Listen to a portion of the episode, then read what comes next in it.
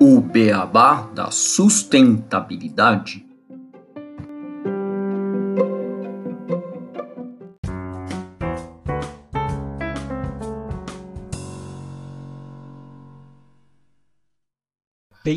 Bem-vindos ao episódio número 7 do podcast O Beabá da Sustentabilidade. O episódio número 7 é o episódio Cidades Sustentáveis. Hoje estou aqui eu, Gustavo Soares, administrador de empresas e pós-graduado em Gestão Estratégica de Sustentabilidade, e o Renato Gatti, engenheiro de materiais e pós-graduado em Gestão Estratégica de Sustentabilidade.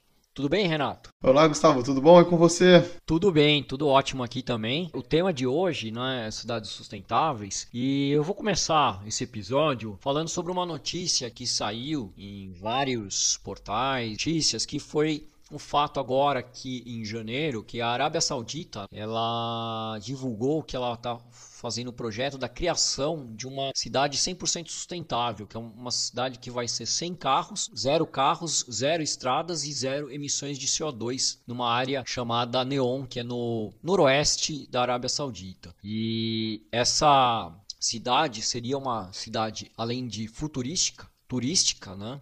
que é um mega projeto em curso que visa, além de gerar sustentabilidade, diversificar a economia desse país, que é fortemente vinculada à exportação do petróleo, ou seja, então já sai do uso de petróleo num país é um dos mais famosos produtores de petróleo. Então já mostra que sustentabilidade está também em todos os tipos de países. Essa cidade que eles estão chamando como The Line, ela tem previsão de acomodar um milhão de habitantes dentro de 170 quilômetros de comprimento e preservar 95% das áreas naturais. Não haverá carros estradas e zero carbono. É, outra coisa que eles falam é que devem transformar todas as cidades como cidades no futuro como visão da Arábia Saudita. E outros detalhes ainda não foram divulgados, mas a ideia também é de ter muitos espaços verdes, transportes públicos de alta velocidade e que as pessoas não demorem mais do que 20 minutos numa viagem e consigam ter de forma aí como pedestres acesso a tantos serviços como escolas e centros de saúde, tudo na mesma área. E isso cada área com 20 minutos de viagens. Eles também pensam em usar muito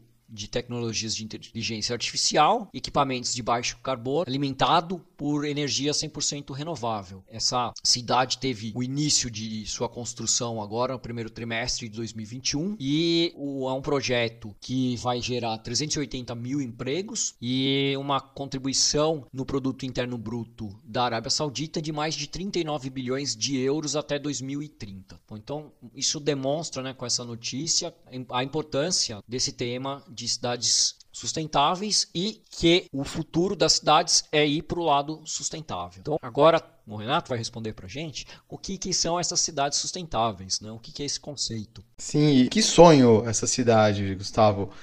Porque hoje a gente já trouxe esses números em outros episódios, quando a gente conversou, inclusive do nosso ODS número 11, que fala de cidades sustentáveis. Hoje, a gente, no globo, já somos mais de 54% da população vivendo em áreas urbanas, o que representa 3,8 bilhões de pessoas, aproximadamente.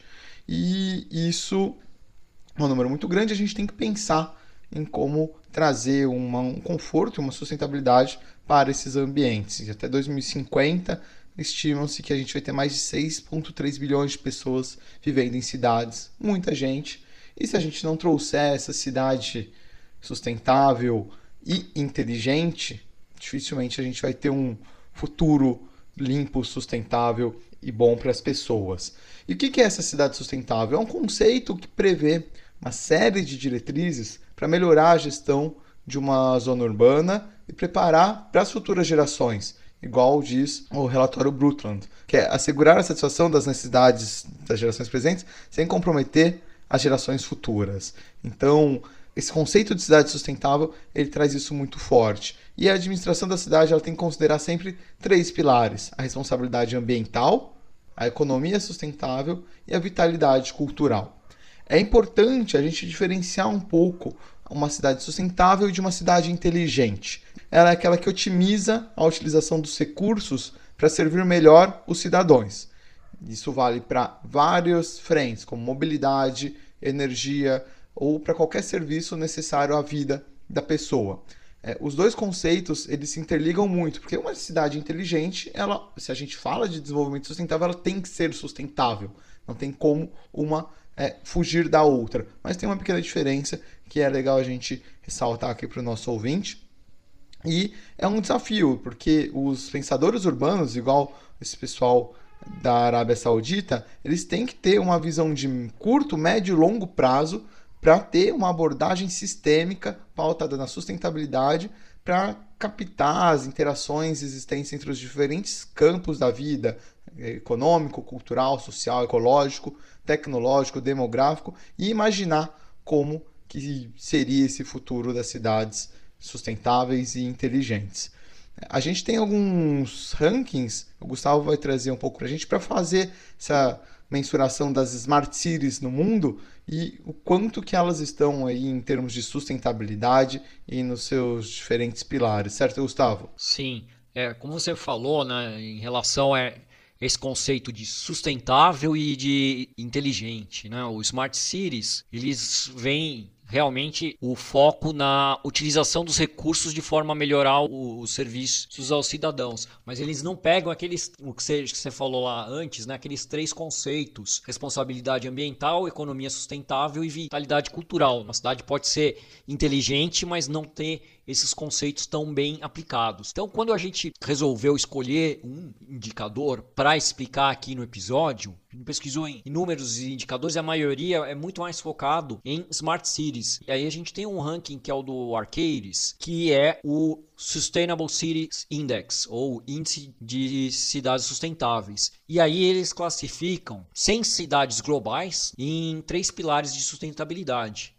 Ou seja, pessoas, que seria o pilar social, né? como a gente colocou já na definição, seria a vitalidade cultural, tal, aquele terceiro pilar. O segundo pilar do relatório é o planeta, que seria a responsabilidade ambiental. E, finalmente, o terceiro pilar, que é o lucro, que seria a economia. Então, as cidades elas são colocadas em três subíndices, por assim dizer. Né? O índice de pessoas, o índice de planeta e o índice de lucro e aí junta esses três índices para calcular o índice de cidades sustentáveis.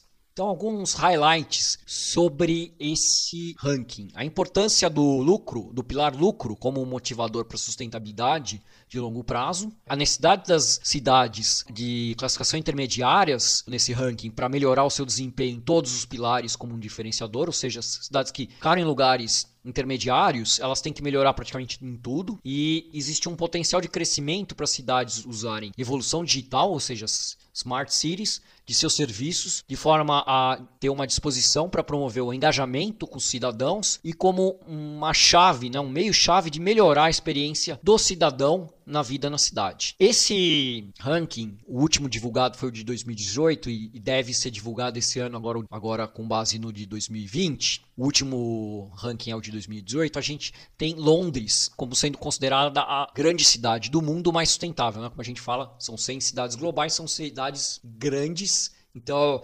logicamente, ah, você pode falar, ah, Gramado é a cidade mais sustentável do Brasil. Não sei, tô chutando, tá? Mas aqui o ranking é das 100 grandes cidades. Então, do Brasil, por exemplo, são São Paulo, Rio de Janeiro e Salvador, que em 2018 eram as três maiores cidades do país que fazem parte desse ranking. E, e fazendo parte do ranking, mas não chegavam perto de várias outras cidades do mundo. Sim, sim. A gente está entre as 100 e mais para frente a gente vai ver qual colocação que ficam as cidades brasileiras. É, e os resultados desse ranking, ele em relação a Londres, que ficou em primeiro lugar, é, ela está bem forte nos pilares pessoas e lucro. E não tão forte no pilar de planeta. Logicamente, ainda assim, ela tem indicadores positivos no, nos três pilares para estar tá em primeiro. Né? Os resultados de Londres, por exemplo, destacam pontos fortes refletidos nos desafios de acessibilidade e como ela, eles tratam a parte de trânsito de congestionamento. A parte de planeta, como a gente falou, ela ainda está no quartil superior, mas não é a melhor cidade. ou, ou não está entre as primeiras, porque ela tem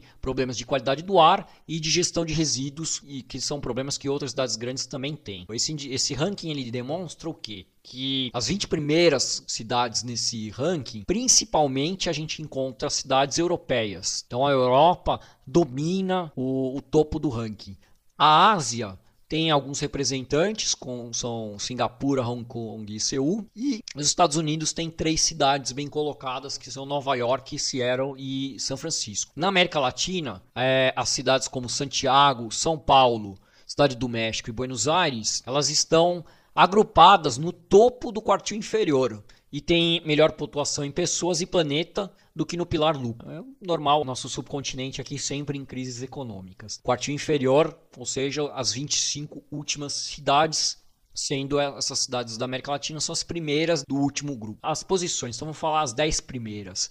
Em décimo está a cidade alemã de Frankfurt. Em nono ficou Hong Kong na China. Oitava é Oslo, capital da Noruega. Em sétimo, Munique, na Alemanha. Em sexto, Zurique, na Suíça, em quinto lugar, Viena, na Áustria, quarto, Singapura, que é a capital do mesmo país, né, de mesmo nome, em terceiro, Edimburgo, na Escócia, segundo, Estocolmo, na Suécia. E em primeiro, Londres, na Inglaterra. Então essas são as dez primeiras. E aí a gente vê exatamente que essas cidades, a maior parte delas está na Europa. No pilar de pessoas, quais foram as métricas que foram usadas para construir esse tipo de indicador, que medem os desempenho da parte social. Então foram criados indicadores para bem-estar pessoal, saúde, educação, crime, parte de vida profissional, com indicadores de desigualdade de renda, horário de trabalho, taxa de dependência e, e, fechando a parte de vida urbana, onde foi levado todo em conta em relação a transporte, acessibilidade, serviços digitais e outras facilidades que a cidade tem. Então a gente vê que dentro desse pilar de pessoas existem parte de coisas que são importantes a cidade ser smart, que seriam cidades inteligentes realmente impactam nisso. E as primeiras são Edimburgo, né? Escócia, em primeiro lugar, Londres, depois Paris, Taipei, né, que fica na República de Taiwan, Estocolmo, Praga, na República Tcheca, Seul, na Coreia do Sul, Amsterdã, na Holanda, São Francisco, nos Estados Unidos e Madrid, na Espanha. As cidades brasileiras, então lembrando que são 100 cidades, São Paulo ficou em 80, 80 colocação. O Rio de Janeiro ficou em 90 e Salvador ficou em 95, ou seja, Nessa parte a gente está bem mal nas nossas cidades, entre as 100 grandes cidades do mundo. Tem as três cidades entre as 21 piores cidades do mundo. Em relação ao planeta, que são os impactos ambientais, o índice ele classifica as cidades de acordo com os impactos ambientais, cobrindo as necessidades imediatas dos cidadãos, ou seja, abastecimento de água, saneamento e poluição do ar, impactos de longo prazo, ou seja, o consumo de energia, as taxas de reciclagem e as emissões de gases de efeito estufa, o investimento em infraestrutura de baixo carbono, ou seja, energia renovável, infraestrutura para bicicletas, ou intra bicicletas, e incentivos para veículos elétricos. E fechando essa parte de impactos ambientais também são analisadas a resiliência da cidade, ou seja, a exposição natural ao risco de catástrofe e o monitoramento desses riscos de catástrofes. Aí o Brasil está bem melhor nesse indicador, mas vamos as, as 10 primeiras, Estocolmo na Suécia em primeiro, Frankfurt, Zurique, Viena, Copenhague, Oslo, Hamburgo, Berlim, Munique e Montreal. A gente vê que nessa parte a Alemanha é o país que ele tem uma, duas, três, quatro cidades entre as dez primeiras. Né? Vê que em relação a impactos ambientais, a Alemanha está bem na frente. E praticamente todas as cidades são europeias, com exceção de Montreal, que fica no Canadá. Países nórdicos, praticamente. Sim, sim, países nórdicos praticamente, mas os indicadores brasileiros não estão tão ruins. É, é onde a gente está melhor, são impactos ambientais, muito porque a gente tem uma exposição de risco de catástrofe menor, apesar das enchentes. A gente tem uma energia, fontes de energia mais limpas por causa da nossa energia ser hidroelétrica, né? A gente não tem emissão tanto de energia de carvão como em outros países. É, então, as cidades brasileiras acabam passando na frente de muitas cidades de países que têm mais dificuldade em ter uma energia limpa. Então, a, a cidade de Salvador ficou em 32º lugar na parte de planeta, São Paulo em 33º e o Rio de Janeiro em 47º. Nesse indicador a gente está na metade melhor. Né? O Rio de Janeiro, que é a cidade pior, ainda está na primeira metade. E para fechar, o último pilar é o pilar do lucro econômico. Então, como é que é calculado o indicador em relação à parte econômica? Primeira coisa é a parte de infraestrutura de transporte. Veja bem como é importante a parte de transporte que a gente vê muito pouco aqui no Brasil, a importância disso. Fala tanto de, de infraestrutura, infraestrutura aérea e ferroviária nessas cidades, como o controle de tráfego e congestionamento. A gente aqui perde muito dinheiro com as pessoas paradas no tráfego. E isso é um dos indicadores aqui do lucro econômico. Outro indicador seria o desempenho econômico, o PIB per capita, as taxas de emprego, a facilidade de fazer negócios, turismo e a posição na economia global de redes. E para fechar, a parte de infraestrutura de negócios, ou seja, a capacidade de conectividade de banda larga e móvel, as taxas de emprego e pesquisa tecnológica acadêmica, ou seja, eles olham inclusive a como está a pesquisa acadêmica tecnológica nessas cidades. E aí o Brasil realmente está bem mal. A gente vai ver aqui o do lucro, as posições das cidades brasileiras são muito ruins.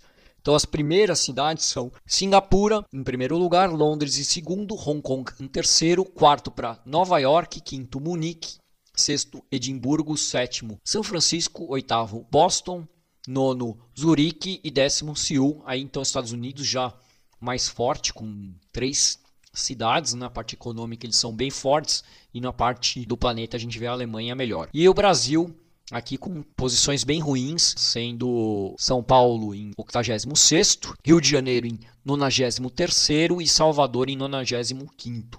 Então a gente está tem duas cidades entre as 10 piores. E Gal tem muita informação em relação a esse ranking, que é o ranking arcades da cidade. Falar um pouco de Londres, que é a cidade que está em primeiro lugar e por que, que ela está nesse lugar e algumas das iniciativas dela. Uma coisa, Gustavo, antes de falar de outros indicadores e outros projetos que são super bacanas para sustentabilidade e cidades sustentáveis, esse ranking arcades, uma coisa que eu acho interessante mostrar para os nossos ouvintes é como que com esses três pilares ele basicamente consegue de uma forma mais ampla atacar todos os ODSs que a gente trouxe. Então, se a gente olhar um por um, ele está falando de alguma forma está atingindo quase todos os ODS. E só para mostrar como que é importante esse tema, a gente fez toda uma série falando de cada um, não à toa porque tem sua importância, tem sua relevância, e quando a gente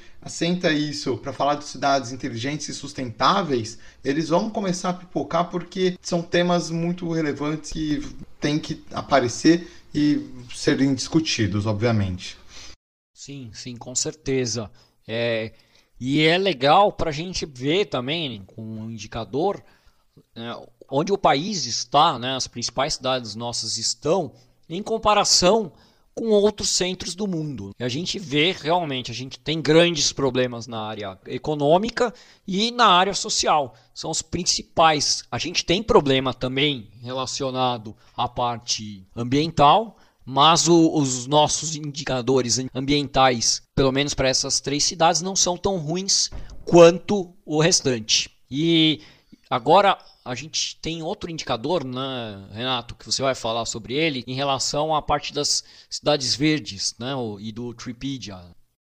Isso mesmo. A gente encontrou nas buscas e pesquisas mais aprofundadas sobre o tema um projeto muito legal que é o Tripedia. É um projeto que foi desenvolvido em colaboração com o Conselho de Agenda Global do Fórum Econômico Mundial e a comunidade Global Shapers do Fórum Econômico Mundial e o MIT. É um projeto que usa geolocalização para mapear áreas verdes de cidades e gerar um indicador. E ao usar esse, o Google Street View, em vez de imagens satélite, eles conseguem representar a percepção humana no meio ambiente ao nível da rua. E aí, esse índice que eles apresentam ele vai de uma escala de 0 a 100 e mostra a porcentagem da cobertura de árvores verdes em um determinado local. Depois, ouvinte, a gente pode, inclusive via nossas redes sociais, Gustavo, acho que seria legal a gente compartilhar esses sites, esses relatórios, para o ouvinte que quiser buscar lá no nosso Instagram para ter um acesso mais fácil a essas informações, mas também fiquem à vontade de procurar na internet que vocês acham todos esses dados. Esse Tripedia tem como objetivo aumentar a consciência proativa da melhoria da vegetação urbana usando técnicas de visão computacional com base em imagens do Google Street View e com foco nas árvores das ruas. Eles não mapeiam parques, muito por causa de uma limitação do Google Street View que acaba não entrando e mapeando esses locais. E por que, que o Tripedia ele faz essa geolocalização, ele faz esse mapeamento? Porque a Copa das Árvores, você manter áreas verdes nas cidades, é algo muito importante, porque reduz temperatura urbanas, bloqueia a radiação de ondas curtas, aumenta a evaporação da água, então cria vários benefícios para as cidades, trazendo microclimas mais confortáveis. As árvores também ajudam na redução da poluição do ar causada por nossas atividades urbanas e tem também um sistema de raízes de absorção que ajudam a evitar inundações durante chuvas fortes, tempestades. Então, de uma certa forma, a gente vê que as árvores ajudam muito as cidades e uma cidade arborizada é sempre algo com um olhar muito bom para a sustentabilidade. E uma coisa legal de comentar é que as cidades ao redor do mundo, principalmente em outros países, estão reconhecendo isso e desenvolvendo cada vez mais estratégias para aumentar a sua cobertura verde.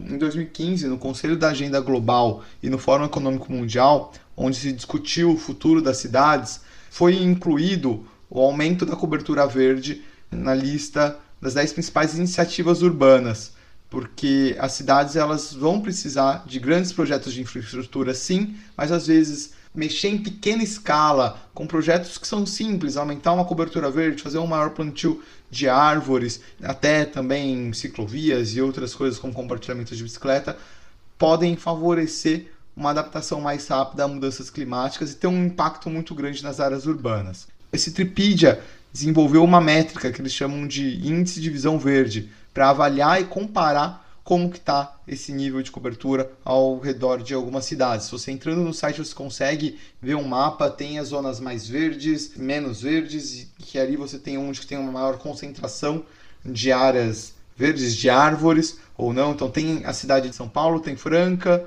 no interior aqui de São Paulo, mas vocês conseguem comparar com várias cidades como Nova York, Paris, Oslo, tem Buenos Aires, enfim, tem muitas cidades ali que nossos ouvintes conseguem comparar e a gente percebe que a cidade de São Paulo acaba ficando bem atrás de algumas cidades da Europa. Franca também acaba tendo uma taxa reduzida desse índice. São Paulo, de uma forma em geral, tem 11,7%. Franca está, inclusive, um pouco melhor, 13,7%. Mas comparando, por exemplo, com a cidade de Frankfurt, que é a segunda colocada pelo relatório da Arcades, Frankfurt está com 21,5% com índice de visão verde. A cidade que está mais bem colocada é a cidade de Tampa, na Flórida, que está com um índice, olha, ele está verdinho assim, de 36,1% aqui pelo Tripedia.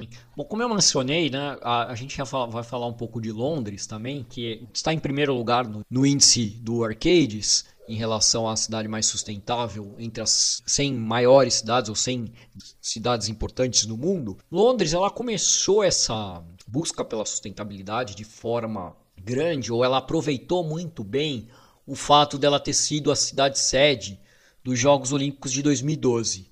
Ela colocou como meta que esses jogos fossem os jogos sustentáveis e fez diversas iniciativas para a cidade e evoluiu dessa forma muito bem nos aspectos de sustentabilidade. Então a gente mostra que Londres utilizou muito bem um evento com as Olimpíadas para fazer com que a cidade entrasse no rumo da sustentabilidade.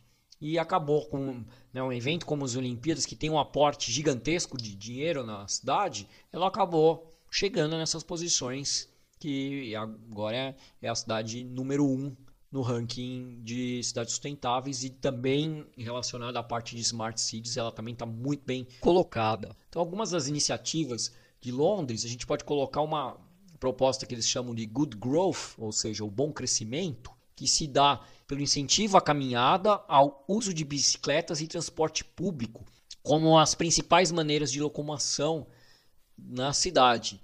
Então, é, segundo eles, Londres não conseguirá crescer de forma sustentável sem diminuir a dependência de carros. Hoje ainda é um problema o questionamento, como a falta de qualidade do ar, que a gente viu que por isso eles não estão tão bem no índice de planeta, porque ainda existe poluição de veículos, e mas eles já com essa, com essa proposta já aumenta a maior segurança nas ruas para que os pedestres se locomovam com tranquilidade. Então eles colocaram metas estratégicas em relação a isso. Por exemplo, que o transporte por meio de carros é, seja apenas 20% de todo o deslocamento em Londres até o ano de 2041. Para alcançar esse número, eles estão reduzindo as vagas de estacionamento em várias regiões, ampliando é, obras para aumento de disponibilidade e conectividade de linhas de trem, metrô e ônibus. E se a gente compara a quantidade de linhas de trem e metrô de Londres com São Paulo, Rio de Janeiro, e outras cidades brasileiras, é, não dá nem para começar a comparar tamanha quantidade de linhas que eles têm. E a implantação também de novas rotas de ciclovia e estratégias para aprimorar ainda as calçadas e ruas. Outra medida que eles fizeram é a utilização de um biocombustível derivado do café para o abastecimento dos ônibus da cidade. Em 2017, o órgão governamental responsável pelo sistema de transporte, que é o Transport of London, ele estabeleceu uma parceria com uma empresa chamada Biobin, que é uma companhia de tecnologia limpa, que produziu já mais de 6 mil litros de óleo de café, que é um biocomponente de 20% combinado com outras gorduras e que tem potencial para fornecer até um terço do combustível utilizado para abastecer a frota de Londres. O legal né, é que ainda tem um cheirinho de, de cafezinho quente. Você está andando na rua, o, o, ônibus solta aquela fumacinha gostosa. Né? Será que os ingleses vão trocar o chá pelo café, Gustavo? É, provavelmente, né? Imagina, você sai na rua, você vai querer comer um pão de queijo, né?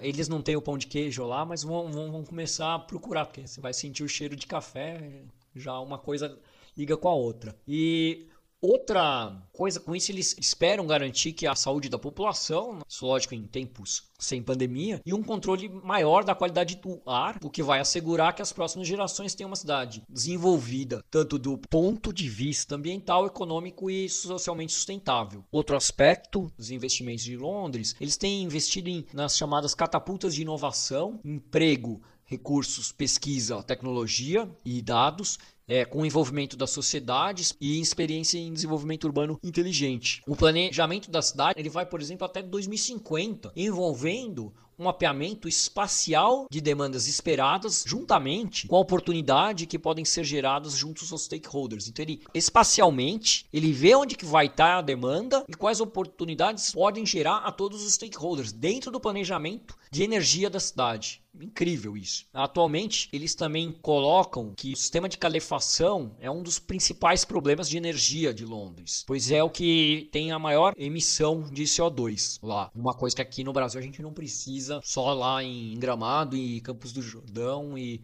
na Serra Catarinense, né? Precisa sistema de calefação. Lá, a maioria das casas ainda utiliza o sistema gás para aquecimento. O que, que eles estão prevendo é uma migração para o sistema elétrico e eles querem, estão já adequando a estrutura para isso. Um dos responsáveis lá pela área de sustentabilidade, o Daniel Barrett, urbanista sustentável e cientista ambiental da GLA, a Greater London Authority, que seria a prefeitura de Londres. Ele disse que o maior objetivo é tornar Londres autossustentável em termos de energia, fornecendo e suprindo sua própria demanda. Em curto prazo, isso é uma entrevista de 2018, a meta era até 2020, 54% da energia seja completamente gerada pela cidade. E em longo prazo, as casas contarão com medidores de energia conectados com celulares que vão receber avisos de consumo e como os cidadãos podem mudar seus hábitos de consumo, por exemplo. São medidas que unem tanto tecnologia como conscientização ambiental. Ainda em relação à sustentabilidade, o sistema de transporte também deve passar a ser mais inteligente com a incorporação de motores menos poluentes. Alguns dados que eles já apresentaram é que os novos ônibus da frota atual eles emitem 40% a menos do que os antigos. A cidade já conta com 30 mil veículos híbridos que não são taxados com o pedágio urbano. E os novos táxis pretos que foram lançados a partir de 2018, eles têm um sistema com emissão zero, né? são híbridos elétricos. Em Londres, assim como qualquer cidade do mundo, os resultados de hoje impactam o amanhã. Esse é o mantra do gerente de estratégia do GLA, Alex Nixon, que é um dos responsáveis por pensar no futuro de Londres em termos de mudanças climáticas. Então, ele diz também que a tendência do clima mostra que Londres deve ficar mais quente e úmida no inverno e terá verões mais quentes e secos, com mudanças de temperatura mais extremas. E por isso estão fazendo todas essas iniciativas para melhorar a cidade em relação à parte de sustentabilidade. Quantas lições, Gustavo, a gente poderia colocar os nossos políticos para conversarem com os políticos de Londres para ver se eles aprendem pelo menos 1% e comecem a trazer esse olhar sustentável para algumas cidades aqui do Brasil, porque é o futuro. A gente tem que trazer essas iniciativas se a gente quer pensar no nosso conforto, numa melhor qualidade de vida de todos e não tem volta. É o futuro e a gente tem que avançar para ele. Sim, mas a gente vê, né, como eles aproveitaram, por exemplo, a Olimpíada de 2012 para dar um, um, push nesse planejamento estratégico e como eles fizeram um planejamento estratégico que vai até 2050, que você tem metas para cada uma das áreas indo para frente, que não depende de um prefeito só seguir esse planejamento, que a cidade ela vai indo atrás e ela tem um, um caminho direcionado. Isso que é importante que a gente comece a colocar nas nossas cidades esse tipo de planejamento estratégico. E a gente viu, por exemplo, aqui em São Paulo, a gente teve a Copa do Mundo em 2014, a gente tem a linha do trem que ligaria o estádio do Morumbi ao aeroporto de Congonhas, que ainda não, não tem nem previsão de quando vai ficar pronta. E isso já foram sete anos que passou o evento e a gente ainda não entregou uma das obras da, do que a gente tinha colocado como meta. Então, a gente tem muita coisa a aprender com esses exemplos para que nós, como país e como cidades, consigamos criar os nossos planos estratégicos e segui-los.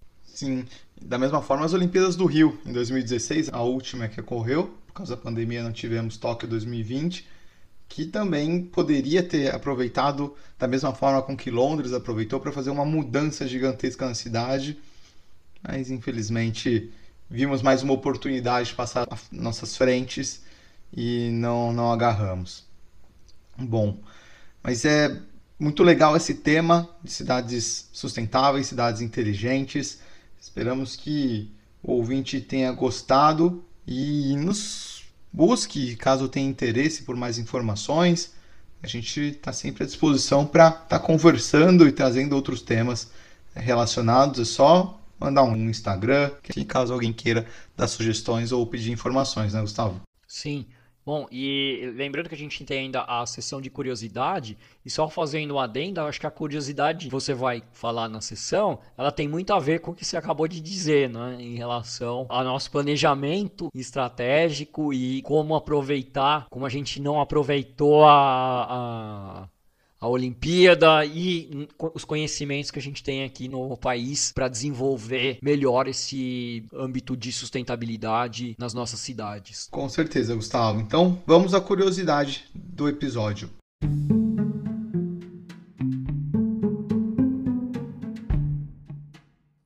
Curiosidades.